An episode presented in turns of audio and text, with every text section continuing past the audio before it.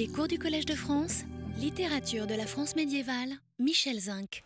Bien, eh bien, je vous remercie une fois de plus de votre fidélité. Le, cet amphithéâtre est plein et il y a de la place peut-être dans, dans la, la, salle juste en face, mais enfin, je pense qu'au bout de deux ou trois séances, j'aurais dégoûté suffisamment de monde pour que nous soyons au large.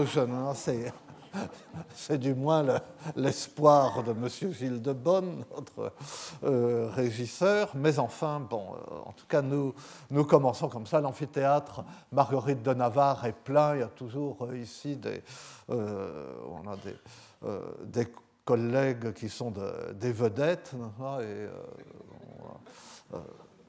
qui y ont droit.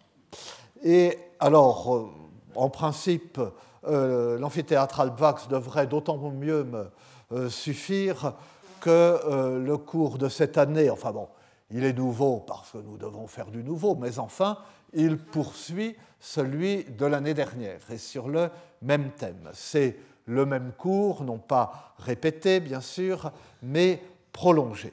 Parce que pour ceux qui étaient là et qui s'en souviennent, le cours de l'an passé ne s'était pas achevé sur une conclusion.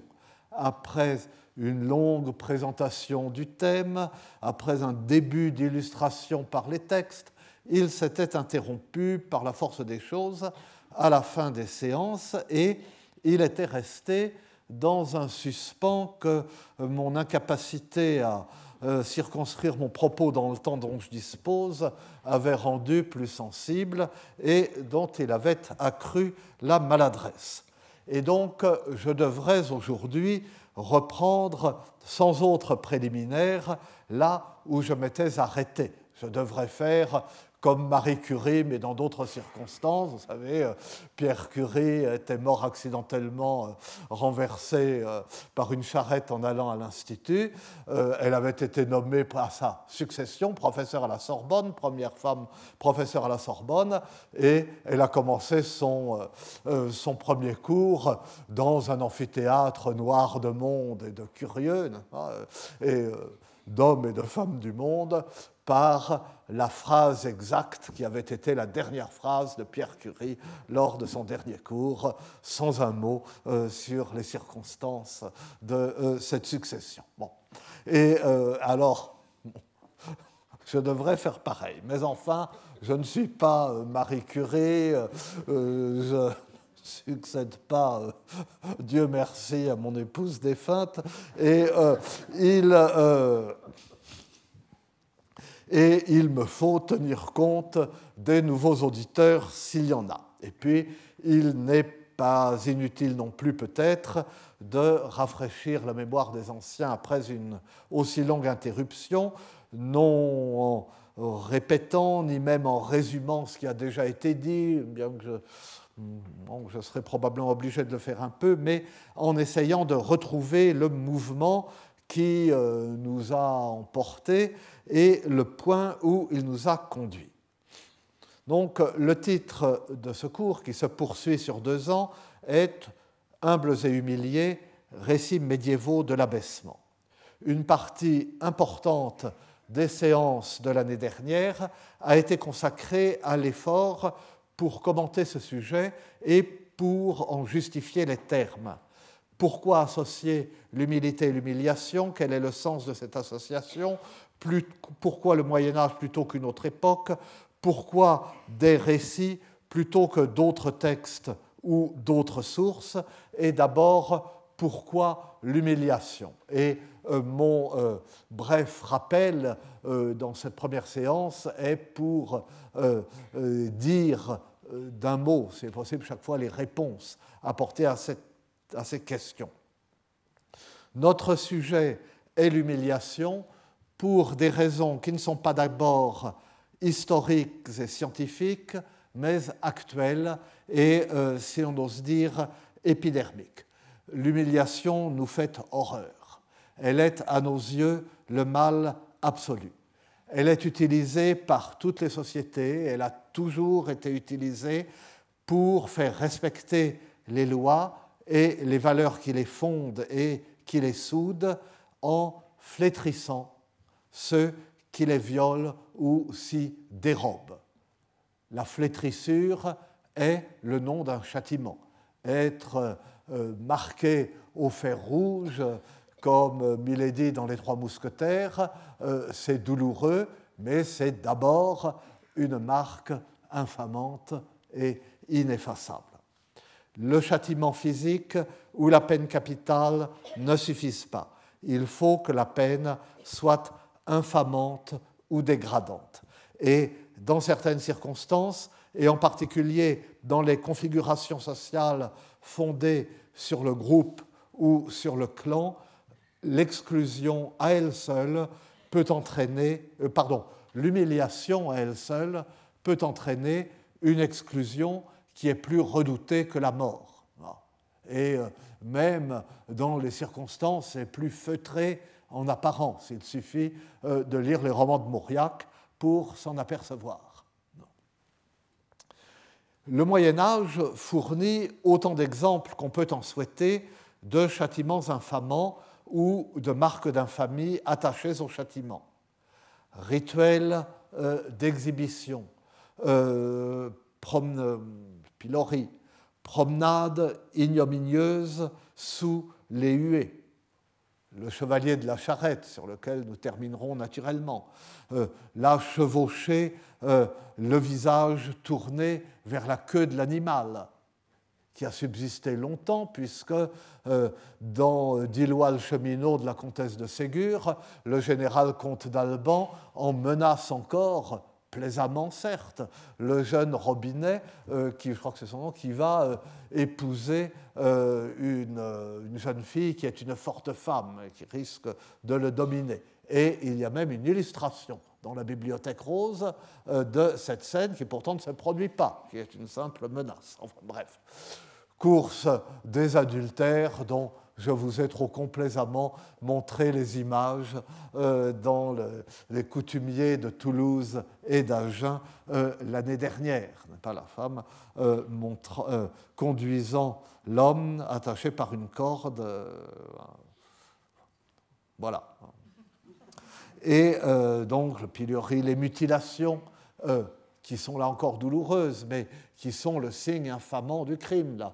Euh, couper la main euh, du voleur, euh, la marque au fer, et avec toutes les subtilités qui peuvent exister dans ce registre. la décapitation à la hache est infamante, la décapitation à l'épée ne l'est pas. Et là encore, ce sont, sont des choses que l'on sent au Moyen Âge et au début des temps modernes, mais euh, qui ont subsisté longtemps. Hein. Euh, rappelez-vous, encore hélas, presque jusqu'à aujourd'hui, euh, rappelez-vous la condamnation à mort des frères et sœurs Scholl hein, pendant la dernière guerre, hein, où ils ont été décapités à la hache, et c'était spécifié. Le, la euh, pendaison, qui est euh, en elle-même infamante en France, mais qui ne l'était pas euh, en Angleterre en elle-même. en revanche, c'était le sort réservé ensuite au corps du supplicié qui pouvait être ou n'être pas infamant. Donc une humiliation qui se prolonge jusque dans la mort et au-delà de la mort pouvoir euh, être enterré en terre bénite ou pas en terre bénite, euh, déterrer les corps pour leur euh, faire subir un châtiment. Donc les travaux fondamentaux de Claude Gauvard, qui a bien voulu intervenir l'an dernier dans le cadre du séminaire, ont fourni une riche moisson de châtiments qui ajoutent l'humiliation à la souffrance. Il suffit de les lire pour en trouver autant qu'on veut. L'ouvrage de Barbara Morel que j'avais utilisé, une iconographie euh, de la répression judiciaire, le châtiment dans l'enluminure en France du XIIIe au XVe siècle, offre un terrible catalogue d'illustrations où euh, ce genre d'humiliation euh, apparaît à chaque page.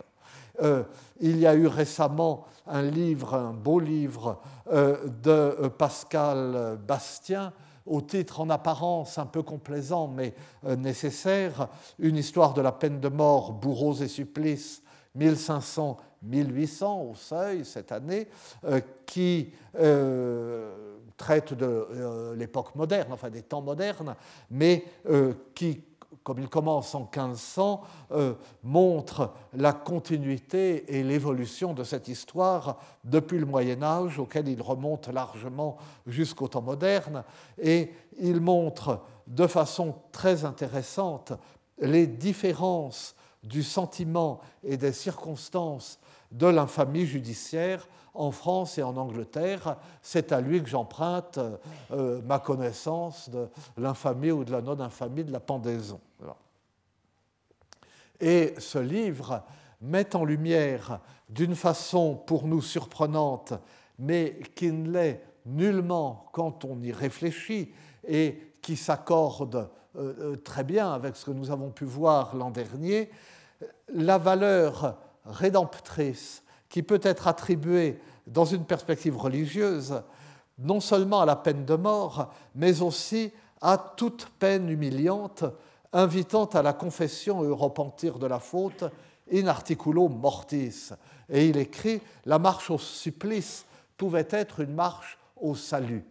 Et il y a là euh, un regard particulier jeté sur l'humiliation du coupable hein, et qui fait pressentir une signification, euh, d'une certaine façon une justification de cette humiliation qui n'existe plus du tout pour nous, et, euh, mais euh, qui pouvait se profiler à l'arrière-fond de la peine et la rendre d'une certaine façon plus supportable.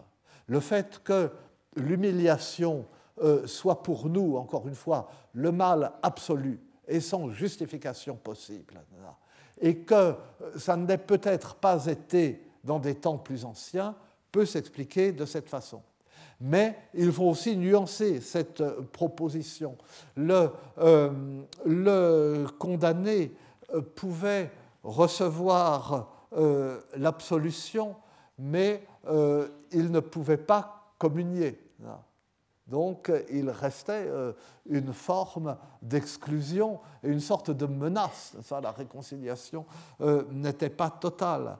Et euh, là encore, les conceptions, la mise en scène n'étaient pas les mêmes en Angleterre et en France. Là, ce livre de Bastien le montre très bien. Et le dialogue médiéval entre l'humilité et l'humiliation, qui est notre sujet même, se poursuivait donc dans des situations extrêmes et euh, avec euh, une, conscience en quelque sorte euh, de ce dialogue. Car l'humiliation et la flétrissure du condamné étaient comme un ultime effort pour produire l'humilité et pour produire cette sorte de retour sur soi-même qui pouvait euh, le sauver euh, in extremis. Et donc, euh, au moins en théorie, cette humiliation pouvait être comme un geste de charité. Mais évidemment, il n'y a pas d'humiliation qui soit un geste de charité. L'humiliation est toujours horrible et l'humiliation est toujours dégradante pour celui qui humilie. Et en fait, euh, ce mouvement, cette malédiction, euh, il y a encore une place au troisième rang. Euh, cette horreur, cette malédiction hein, a été la malédiction même euh, de l'Inquisition. C'était euh, ce, euh, cette théorique, toute théorique bonne intention initiale qui a entraîné cette dérive progressive, vraiment progressive, puisque l'Inquisition dans l'Espagne du XVIe siècle est infiniment pire de ce qu'elle était à ses débuts dans la France méridionale du XIIIe siècle. Alors, on aurait tort de croire que tout cela appartient au passé. Non seulement de nos jours encore, l'usage euh, codifié euh, des menottes, euh, un fait divers dépassant largement le fait divers au printemps dernier nous l'a montré, et d'autres pratiques du même ordre relèvent d'un rituel de l'humiliation judiciaire dans les pays les plus civilisés et les plus respectueux des droits de l'homme.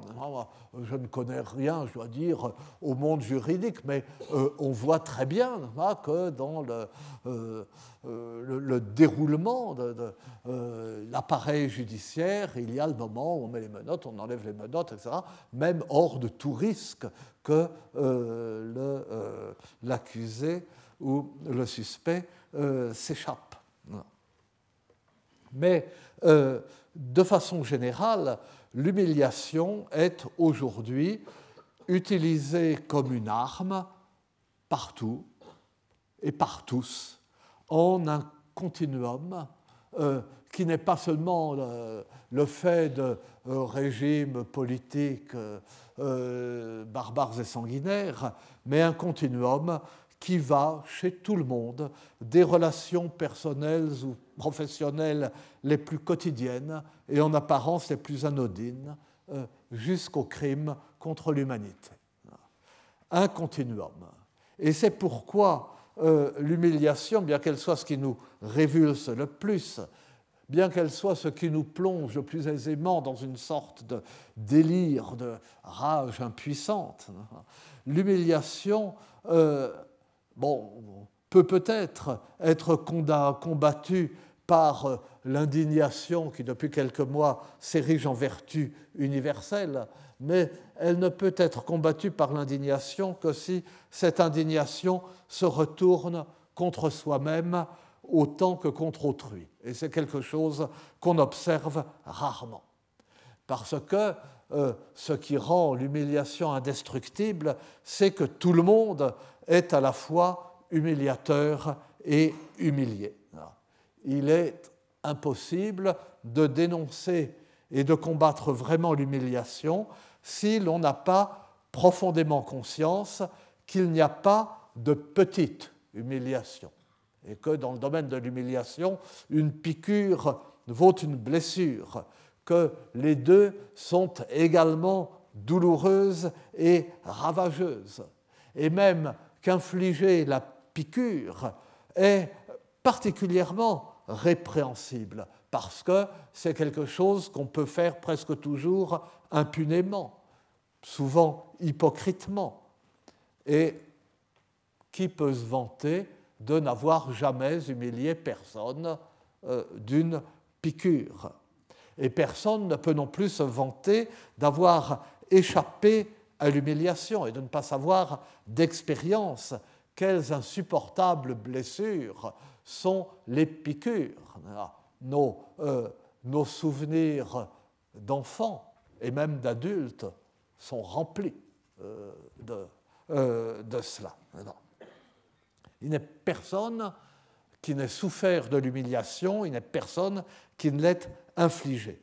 Et il n'est personne que la simple pensée où la simple mention des humiliations subies par d'autres ou subies par soi-même et infligées par d'autres ou infligées par soi-même ne fasse suffoquer, encore une fois, de rage, de pitié ou de honte, de honte de ce qu'on a subi et de honte de ce qu'on a infligé. C'est une raison, je l'avais dit euh, en commençant l'an dernier, c'est une raison de se tourner vers le passé. Ce qui touche de trop près ou blesse de façon insupportable, il est difficile d'en traiter froidement. Et une des façons d'y réfléchir, d'en prendre la mesure et d'en parler est de le mettre à distance historique et d'avoir cette compréhension historique que nous feignons souvent de pouvoir appliquer au temps présent, mais c'est largement une illusion. Et c'est ce que, depuis son début l'an dernier, veut tenter ce cours. Alors pourquoi, en dehors des obligations liées à l'intitulé de ma chaire, arrêter la distance historique au Moyen Âge plutôt qu'à une autre époque. Le livre de M. Bastien montre combien ce serait fructueux au temps moderne. Euh, pourquoi et pourquoi chercher la compréhension historique à travers des récits plutôt qu'à travers d'autres types de documents? Les documents judiciaires, par exemple, qu'exploite Claude Gauvard, par exemple. À ces questions, euh, nous avons répondu l'année dernière et je rougis de rappeler ces réponses si souvent répétées, mais enfin, euh, c'est tout de même une première séance, bien que dans la continuité. La société médiévale est une société de l'honneur, honneur chevaleresque, honneur féodal, qui se soumet à une religion de l'humilité tout entière fondée sur une scène d'humiliation, celle de la passion du Christ. Honneur, humilité et humiliation ils sont donc liés par des implications particulièrement serrées et par des retournements dialectiques omniprésents, euh, inépuisables, opposés par des tensions particulièrement vives. L'humilité, qui n'était pas une vertu, qui n'était jamais une vertu dans le monde antique, humilis en latin, tapeinos en grec, qui sont toujours prises en mauvaise part, l'humilité devient paradoxalement une vertu dans cette société de l'honneur, de l'ostentation, de l'apparence, mais cette société qui se soumet jusque dans le déroulement du temps calendaire, année après année, à une religion dont les deux grandes célébrations annuelles sont la naissance d'un enfant dans l'humilité, le nouveau-né de la crèche, et sa mort adulte dans l'humiliation, la passion de la croix.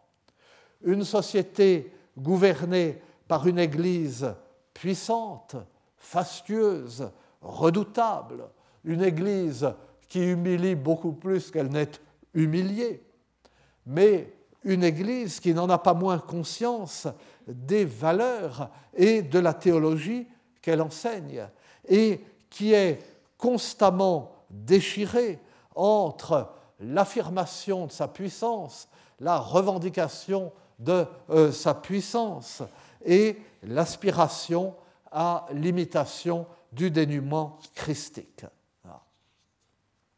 Une Église qui euh, fait attendre euh, l'empereur pieds nus dans la neige à Canossa, mais qui en même temps ne cesse de célébrer la pauvreté évangélique.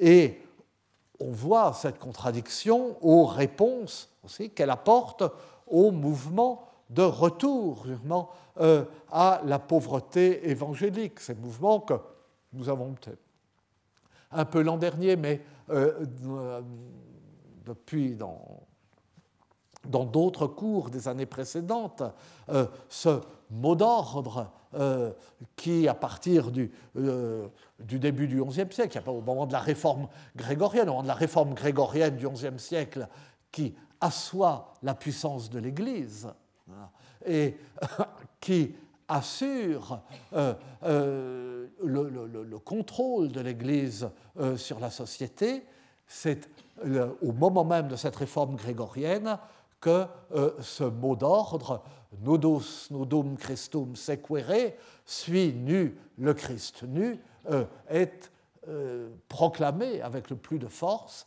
et écouté avec le plus d'attention. Mais ce mot d'ordre, qui est vraiment pris au sérieux, eh bien, l'Église traite ceux qui le suivent de façon bien différente.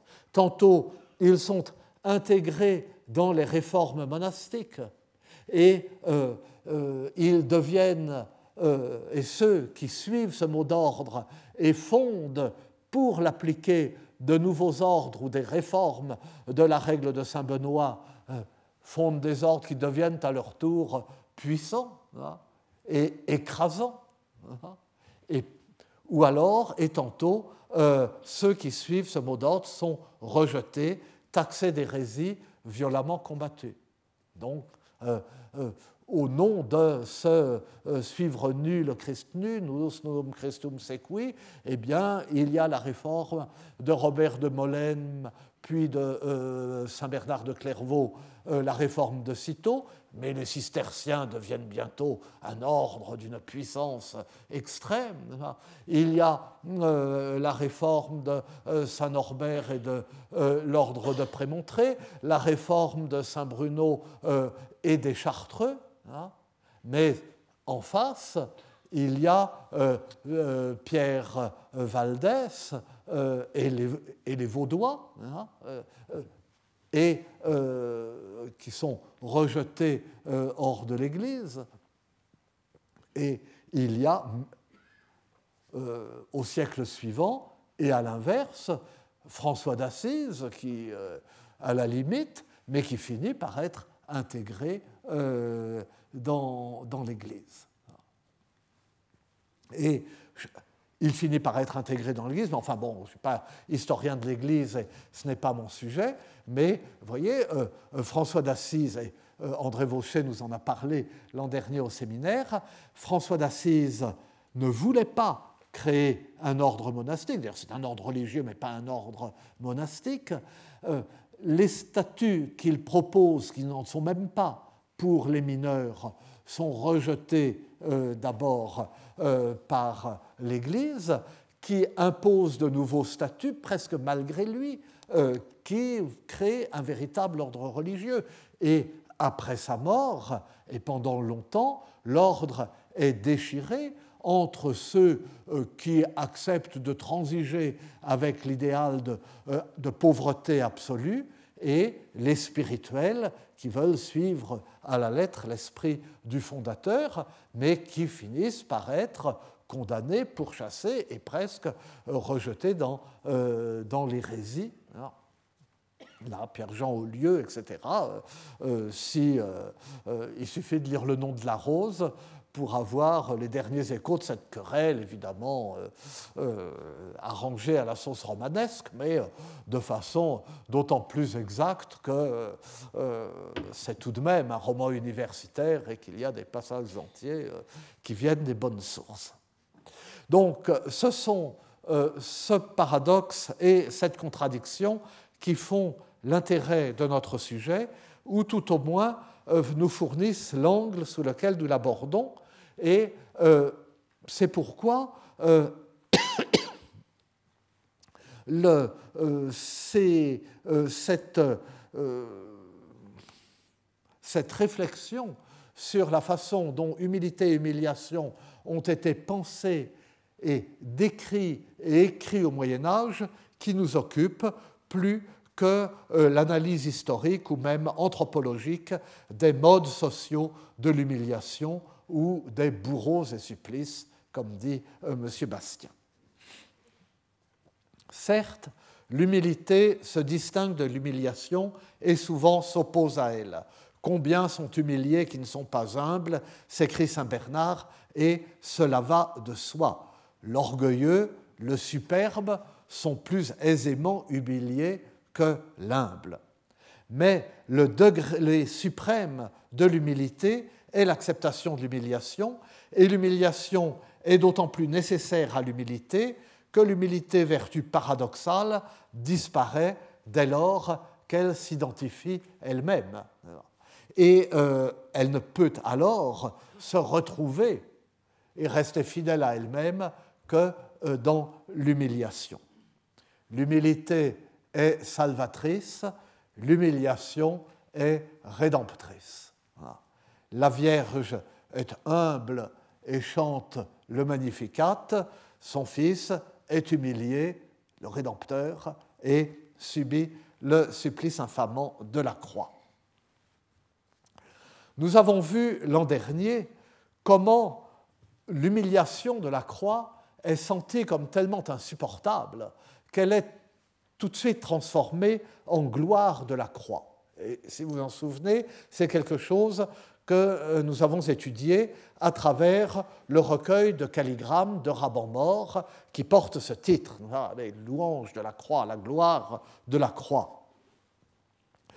Nous avons brièvement rappelé la place que tient l'humiliation de l'aveu dans la doctrine de la pénitence qui, justement, à partir de euh, la euh, réforme grégorienne, euh, et à partir des théologiens du XIe siècle, à partir de, de Saint Anselme de Lan, se met en place pour aboutir au concile de la 34.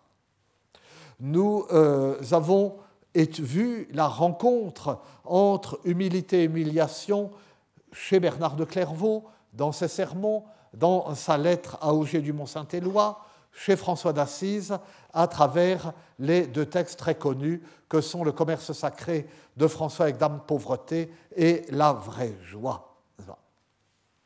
Donc, c'était euh, ce mouvement, c'était là que nous en étions, si je puis dire.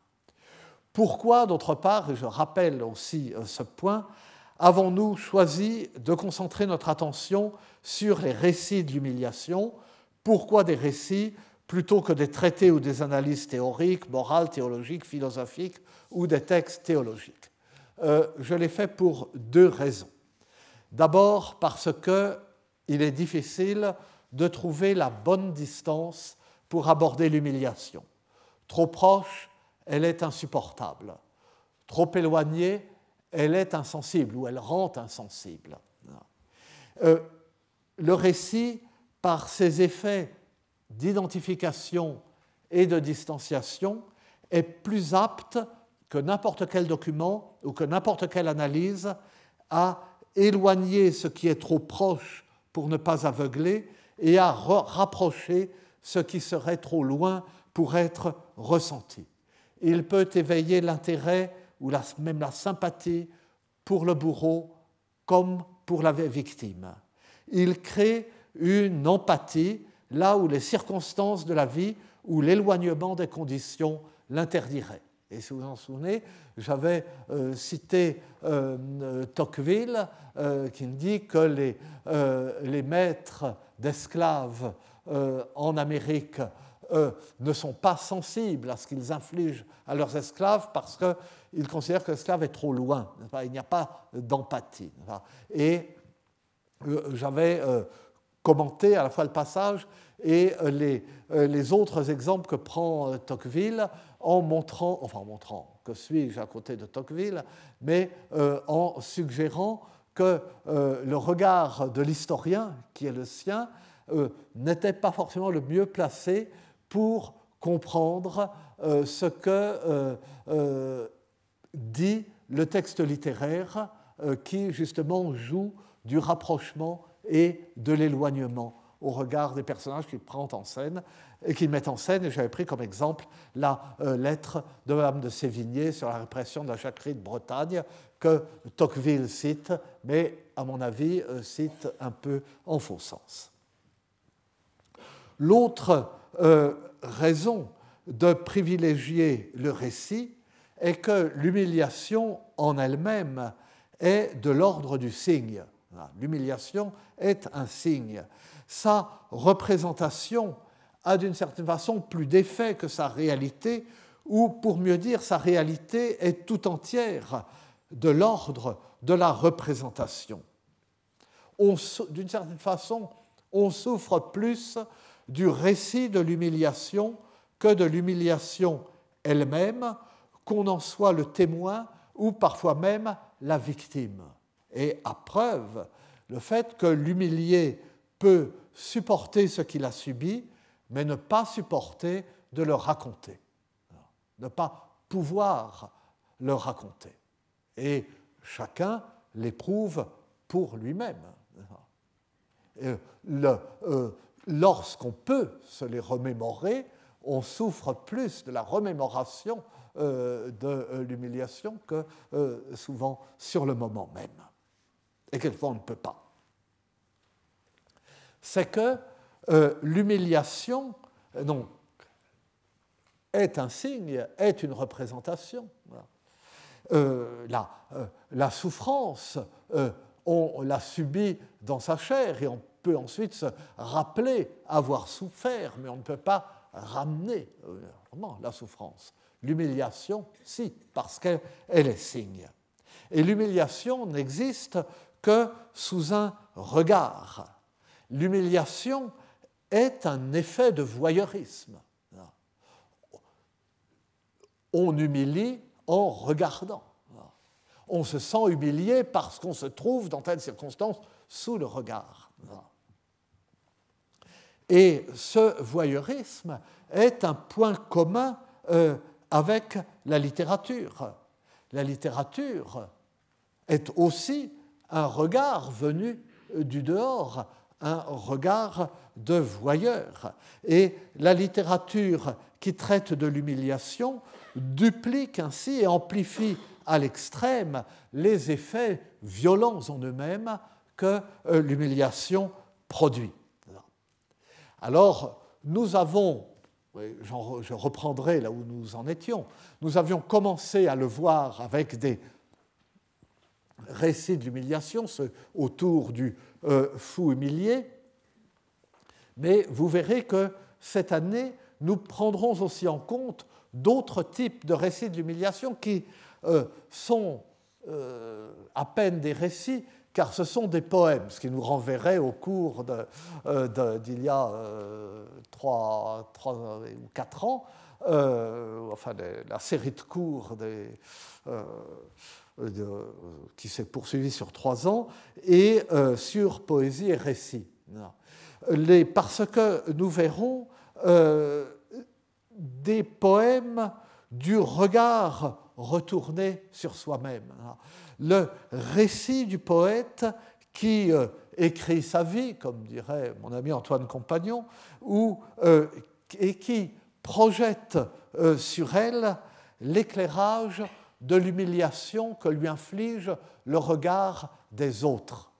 Le poète qui, pour amplifier de, façon masochiste euh, cette humiliation que lui euh, inflige le regard des autres, ou pour essayer de l'éviter en se moquant de lui-même avant que les autres le fassent, euh, se décrit tel que les autres le voient, ou écrit sa vie du point de vue des autres. Et à travers des poèmes, nous irons vite pour ceux dont j'ai déjà parlé, nous, pesantirons un peu plus enfin déjà parlé dans des cours antérieurs, euh, nous verrons cela euh, chez, euh, dans les, congés d'Arras, les, les poèmes du poète lépreux, nous verrons cela chez mon cher Ruthbeuf, chez Eustache Deschamps, chez, un peu chez Villon naturellement. Mais chaque fois, ce qui permet cette irruption de l'humiliation euh, dans la poésie, c'est que euh, le poète euh, se voit, essaye de se voir par un autre regard que le sien, regard des autres ou regard de Dieu. Et ce sont bien des jeux de regard qui font la force et qui produisent le sens des textes donc, que nous allons lire ensemble cette année et que nous avons commencé à lire l'an dernier. Ça va de soi, c'est le regard qui humilie, euh, et nous l'avions, je crois, bien vu l'an dernier. Rappelez-vous la lettre euh, de Bernard de Clairvaux euh, à Augier du Mont-Saint-Éloi met l'accent sur le regard que Michel porte euh, sur son époux, le roi David, dont elle se moque en le voyant danser nu devant l'arche d'alliance. Et euh, en parallèle, euh, Bernard met l'accent sur le regard que le monde porte sur le moine, danseur, jongleur de Dieu, qui inverse les valeurs du monde de même que le jongleur marche sur les mains, fait le, poirier. Rappelez-vous encore, dans le récit franciscain de la vraie joie. Enfin, ce récit rapporté, mais dont il ne euh, euh, fait pas de doute qu'il fait partie des logia de, euh, de Saint François, que François l'a vraiment raconté. dans le récit de la vraie joie, ce qui est insupportable. Et ce qui donc, par ce retournement, par ce qui pergagne constant, provoque la vraie joie, ce qui est insupportable et ce qui provoque la vraie joie, ce n'est pas pour François la souffrance d'avoir marché euh, toute la nuit dans le froid, euh, le vent, la boue, euh, d'avoir des pendeloques de glace qui pendent à ses vêtements et qui blessent ses jambes.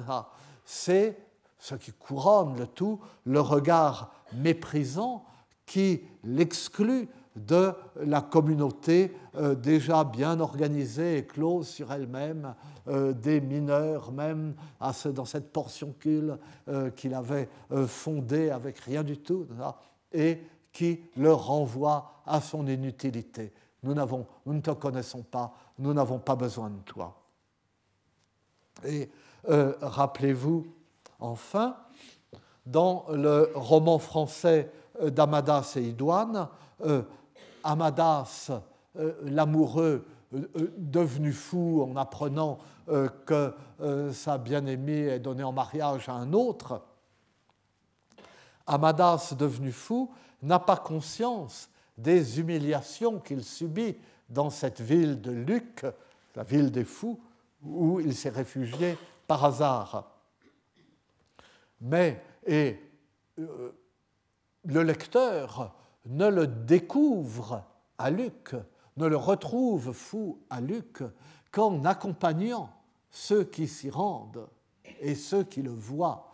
On le sait, euh, euh, son fidèle serviteur euh, Garinet, puis son ami, celle qu'il aime et qu'il aime aussi, Idoine, amené par Garinet, qui en sont successivement les spectateurs et le lecteur à travers leur regard. C'est à travers leur regard que l'humiliation existe et qu'elle est une souffrance, non pas en la circonstance pour celui qui l'a subie, puisqu'il est fou, qu'il n'a plus conscience de lui-même, mais pour ceux qui l'aiment et qui le voient humilié. Comment rendre compte d'un regard?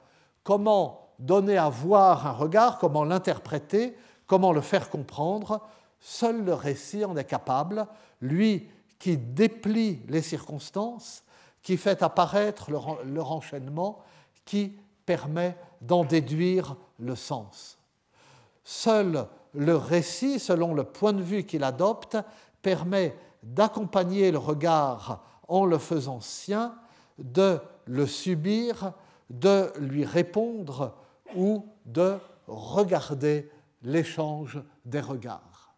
Et c'est pourquoi nous lirons des, des, récits et des textes littéraires, même pour des faits réels, si je puis dire, ou pour des scènes d'exécution. Nous verrons par exemple euh, le euh, récit de Froissart, mais nous pourrions prendre euh, pour la mort des deux rois d'Angleterre, Édouard II et Richard II, ou le, bourgeois de Paris pour les, horreurs parisiennes euh, de, euh, l'époque la plus sombre de la guerre de Cent Ans. Enfin, si je traîne comme ça, on n'aura pas le temps, mais on, essaiera. Donc, euh, bon. Alors, bon, ben, j'ai bientôt fini mais, mon rappel. Au carrefour de l'humilité et de l'humiliation, nous avons rencontré le fou, le fou d'amour et le fou de Dieu. Et nous avons vu que l'un et l'autre sont, si l'on peut dire, à la fois de vrais fous et de faux fous. Le fou de Dieu feint la folie et accepte les humiliations réservées aux fous. Euh, il l'accepte par humilité, délibérément. Mais c'est aussi un vrai fou, aux yeux du monde, puisque ses valeurs sont à l'inverse de celles du monde, qu'il marche sur les mains, comme dirait Saint Bernard. Il appartient donc vraiment à ce monde inversé qui est au Moyen Âge celui du fou. Le fou qui prend les vessies pour des lanternes, etc. Euh, en outre, cette folie métaphorique peut être doublée d'une déficience intellectuelle. Le fou de Dieu peut être un simple. Et dans ce cas, le simple peut être tellement simple qu'il est près du fou. Mais en même temps, il est près de Dieu. Je te loue, Père, Seigneur du ciel et de la terre, de ce que tu as caché ces choses aux sages et aux intelligents, et que tu les as révélées aux petits. Matthieu 11, 25. Quant au fou d'amour, il peut feindre la folie, lui aussi, comme euh, le fait Tristan, et feindre la folie ainsi que fait Tristan, dit, écrit Aragon, mais même s'il feint la folie, il est dans la vérité, puisque c'est vrai euh, qu'il est amoureux, et qu'il est amoureux fou, et qu'il prend ce risque, euh, et qu'il accepte ses souffrances et ses humiliations par amour. Comme écrivait Alain, tout est vrai dans le fou, car c'est pourtant vrai qu'il est fou. Euh, il peut aussi être rendu fou par un amour contrarié et n'avoir plus conscience de lui-même, comme Amadas. Dans le premier cas, il endure par amour l'humiliation du fou. Dans le second, l'humiliation n'est perçue que par le regard d'autrui et la souffrance de l'humiliation est comme médiatisée par ce regard. Et c'est dans cet esprit que nous avons examiné l'an dernier les deux poèmes de la folie Tristan, puis plus brièvement la folie divin dans le Chevalier au Lion de Chrétien de les accès et les épisodes de folie frénétique de Lancelot dans le Lancelot euh, en prose, et puis assez longuement la folie d'Amadas dans Amadas et Idoine, en nous attachant chaque fois, bien entendu, non pas à la folie elle-même, mais aux humiliations infligées aux fous. Et nous nous étions interrompus après avoir lu les deux grandes scènes de l'humiliation d'Amadas devenu fou sous les yeux de Garinet puis d'Idoine. L'essentiel était bien ce sous les yeux, l'humiliation est une exhibition. Et euh, on le voit bien si l'on compare l'humiliation du fou d'amour que nous avons donc vu l'an dernier à celle toute semblable du fou de Dieu dont nous allons dire maintenant euh, quelques mots, ce fou de Dieu dont il existe de si nombreux exemples, et pour se limiter au christianisme, ça existe aussi dans l'islam, dans euh, la tradition byzantine et dans la tradition occidentale. Je me contenterai de deux exemples que nous examinerons assez rapidement. D'une part, l'exemple du roman de Robert le Diable, D'autre part, euh, celui des différentes versions d'un miracle dont il existe de façon presque contemporaine, au début du XIIIe siècle, une brève rédaction latine et deux importantes versions françaises, donc presque contemporaines, mais divergentes dans leur esprit. Euh, l'une dans Les miracles de Notre-Dame de Gauthier de Coincy, euh, d'un excommunié, l'autre dans la première euh, vie des pères, détruits en voisiers clairs qui se convertirent père un cimetière, hein, euh, des trois clercs euh, joyeux, menant joyeuse vie, qui se convertirent à cause d'un cimetière, et, mais compte que Gaston Paris appelait plus simplement fou. Donc, je commence par euh, dire quelques mots. C'est moi qui fais du bruit ou Et euh, de euh, Robert le Diable. Ah non, c'est pas moi. Et la, la, comparaison d'Amasdas et Idoine avec les passages correspondants de Robert le Diable et du miracle de Gauthier de Coincy, que nous lirons là rapidement, cette comparaison montre combien sont proches ces descriptions du traitement infligé aux fous. C'est toujours pareil. On ne peut pas savoir si on isole le passage si euh, le fou est un fou d'amour ou un fou de Dieu, s'il fait exprès, s'il ne fait pas exprès. La euh, souffrance y est certes présente, mais comme une sorte de couronnement de l'humiliation euh, dont les instruments sont toujours les mêmes. Et si vous vous souvenez, ou pour ceux qui se souviennent, de, des descriptions, des deux descriptions euh, successives dans Amadas et Idouane, eh bien, euh, si vous les avez en tête, vous pouvez savoir ce qu'il y a euh, dans Robert le Diable, chez Gauthier de Coincy, dans, dans La vie des pères. Ça. Je m'interromps pour une question de micro. On ne m'entendait plus, ça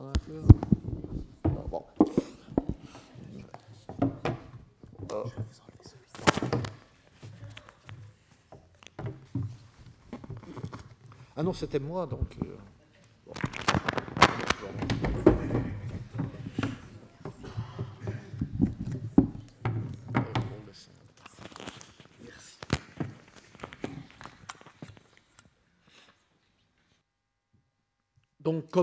Comment, humilie-t-on le fou?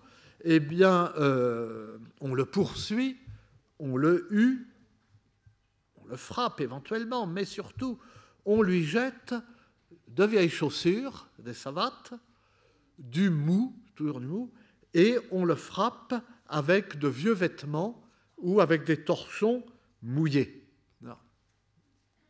Ce qui est une allusion euh, par dérision euh, au traitement par l'hydrothérapie. Depuis l'Antiquité, on recommande d'entourer euh, la tête du fou de linge trempé dans l'eau froide pour refroidir ses esprits. De sorte que euh, frapper le fou avec des, torchons ou des, haillons ou, des, chiffons mouillés, c'est euh, à la fois lui infliger un traitement désagréable et l'humiliant en lui disant Tu es un fou, tout ce que tu mérites, c'est ce qu'on fait au fou. Et la souffrance est présente. D'abord, c'est euh, pas agréable de se faire battre avec des torchons, euh, des chiffons mouillés d'eau froide, ni de recevoir des coups, ni surtout de devoir courir poursuivi toute une journée, poursuivi par la foule. Et le basculement de l'humiliation en souffrance s'opère euh, d'une part par l'épuisement auquel la poursuite et la course réduisent le malheureux fou, et aussi vous vous en souvenez peut-être lorsque le calvaire d'Amadas se termine par l'irruption d'un grand chien qui se met à lui courir après, aussi excité par la vue de la foule, qui le mord et le déchire. Et, euh, euh, vous voyez, Tristan qui fait semblant d'être qui est un fou d'amour, mais qui fait semblant d'être fou, est bien poursuivi par les, euh, la Valtaille, euh, mais juste le temps de traverser la cour du château, et puis il esquive. Amadas essaie, ou nous verrons Robert le Diable, etc., essaye aussi euh, d'esquiver, mais il n'y parvient pas totalement. Et puis, et puis le, fou d'un excommunié, et puis ça dure trop longtemps. Il est épuisé, il est hors d'haleine. Donc la, cruauté est extrême. Et puis, à la fin, ce chien, ce n'était pas assez d'être moqué, frappé par les hommes, il faut que les bêtes s'en mêlent, que le fou soit au-dessous d'elles, que le fou soit leur victime. Et nous allons voir que la pénitence de Robert le Diable est d'une part de faire le fou et de subir les avanies réservé aux fous, mais, et d'autre part, c'est spécifié de ne manger que la nourriture des chiens, en la leur disputant dans leur écuelle. Donc les chiens ne seront pas contents, sont là donc de, se mettre, enfin, ou ils ne devraient n'être pas contents. Mais en fait, les chiens sont de bonnes créatures et des créatures de Dieu, finalement, ça ne se passe pas trop mal. Mais donc il est, doit disputer la nourriture des chiens. Alors, bon, dans les quelques minutes qui restent, je présente euh, rapidement cette histoire de Robert le Diable, que nous, euh, et nous lirons les passages qui nous intéressent la prochaine fois. L'histoire de Robert le Diable apparaît pour la première fois dans un roman en vers français de la fin du XIIe siècle, euh, sous la forme d'une légende familiale des ducs de Normandie. Donc ça fait partie de ces romans euh, romans biographiques des grandes familles, comme il en existe beaucoup, et en particulier euh, dans le monde anglo-normand. Euh, et cette histoire connaîtra un immense succès à la fin du Moyen Âge. C'est surtout, donc il y a un roman du XIIe siècle, mais c'est surtout à la fin du Moyen Âge que l'histoire revit et revit euh, tellement qu'elle se prolonge bien au-delà euh, du Moyen Âge. Euh, il y a au XIVe siècle, un dit en quatrain, comme on appelle donc ces poèmes narratifs, mais souvent strophiques, un dit en quatrain monorime qui est amplifié pour le théâtre dans un miracle de Notre-Dame de Robert le Diable et qui appartient au répertoire d'une confrérie parisienne et qui est représenté pour la première fois le 6 décembre 1375. Vous voyez, nous, y sommes. Mais euh, c'est surtout euh, la mise en prose de la fin du XVe siècle qui a connu un grand succès. La vie du terrible Robert le Diable. Et vous voyez, ce type de titre, La vie du terrible Robert le Diable, ce n'est déjà plus le roman médiéval, euh, c'est le roman de colportage, si vous voulez. Et cette vie du terrible Robert le Diable est imprimée à Lyon en 1496 et elle fera la gloire de la légende. Elle est édite au XVIe siècle, elle est, connaît, elle est éditée pardon, 11 fois ce qui est beaucoup, euh, à Lyon, à Paris, à Rouen. Elle passe ensuite dans le répertoire de la Bibliothèque bleue de Troyes. On lui écrit à la charnière du XVe et du XVIe siècle une suite, l'histoire de Richard sans peur, et qui est un de ces romans euh, un peu simplets, racontés très rapidement, mais euh, qui bascule vraiment dans le conte de fées nous plutôt le conte d'horreur, une histoire de fantôme. Enfin, c'est pas mal d'ailleurs, Richard sans peur. Euh, elle est reprise au XVe siècle en allemand et en anglais. Il y en a donc des traductions et des adaptations. Et vous savez qu'elle fournit en 1831 la matière d'un très fameux opéra de Meyerbeer sur un livret de Scribe et de Lavigne euh, qui, sera, euh, qui fera un triomphe et euh, qui sera joué pendant tout le XIXe siècle. Hein, comme l'écrit alors Heine, Heinrich Heine, qui vivait à l'époque à Paris. Es ist ein großes Zauberstück voll Teufelslust und Liebe. Von Meyerbeer ist die Musik der schlechte Text von Scribe. C'est une grande pièce de féerie pleine de désirs diaboliques et d'amour.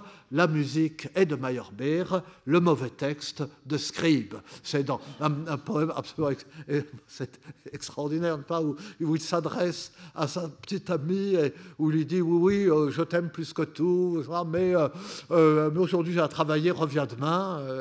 et voilà, quand nous aurons fini, nous pourrons dîner, et puis si je peux avoir des billets, je t'emmènerai même à l'opéra, etc. Bon, voilà. Et, et le succès de, l'opéra était très durable, puisque vous vous souvenez que c'est une représentation de Robert le Diable qui sert de cadre euh, à la conversation entre deux amis, d'ailleurs interminable, hein, mais euh, qui, est, euh, qui, est au centre et qui dépare un petit peu l'admirable nouvelle de Maupassant qu'est l'inutile beauté. Je sais pas si vous vous rappelez l'inutile beauté, mais c'est vraiment remarquable. Et l'histoire de. Enfin, non, pas vous raconter l'inutile beauté, je dirais l'inutile beauté. Et outre que c'est à peine convenable. Mais bon, donc, euh, je, euh, je, reste au Moyen Âge.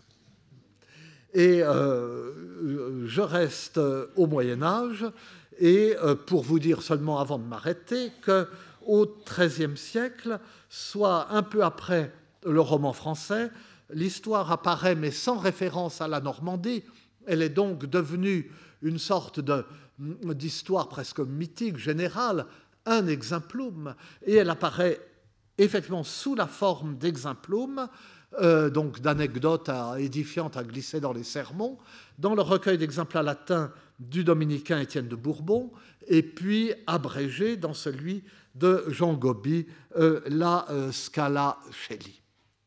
Mais la prochaine fois, donc, nous aurons quand même ce que raconte vraiment l'histoire de Robert le Diable, enfin vous le savez déjà, et nous lirons les passages qui nous intéressent. Je vous remercie.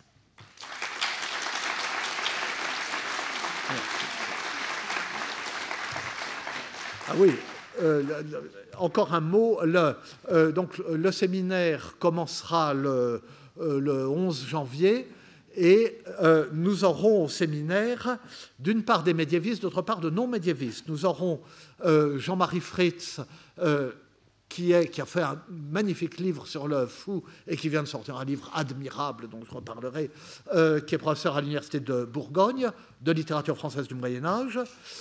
Nicole Berrioux, euh, historienne du Moyen Âge, euh, dont j'ai beaucoup parlé, que j'ai beaucoup utilisé l'an dernier, grande spécialiste des sermons, des, enfin de tous les sermons, mais particulièrement des maîtres parisiens au Moyen Âge.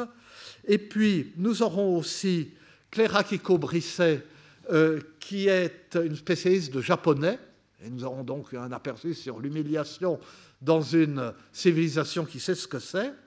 Nous aurons posé d'Adrien Goetz, vous savez, euh, historien de l'art et romancier euh, dans le domaine de l'histoire de l'art, et nous aurons Monique Trédé, professeur de grec euh, à l'école normale supérieure pour avoir un regard euh, sur l'Antiquité. Donc euh, il y aura pour cette seconde année d'humiliation un élargissement de notre regard. Retrouvez tous les contenus du Collège de France sur www.colège-2-france.fr.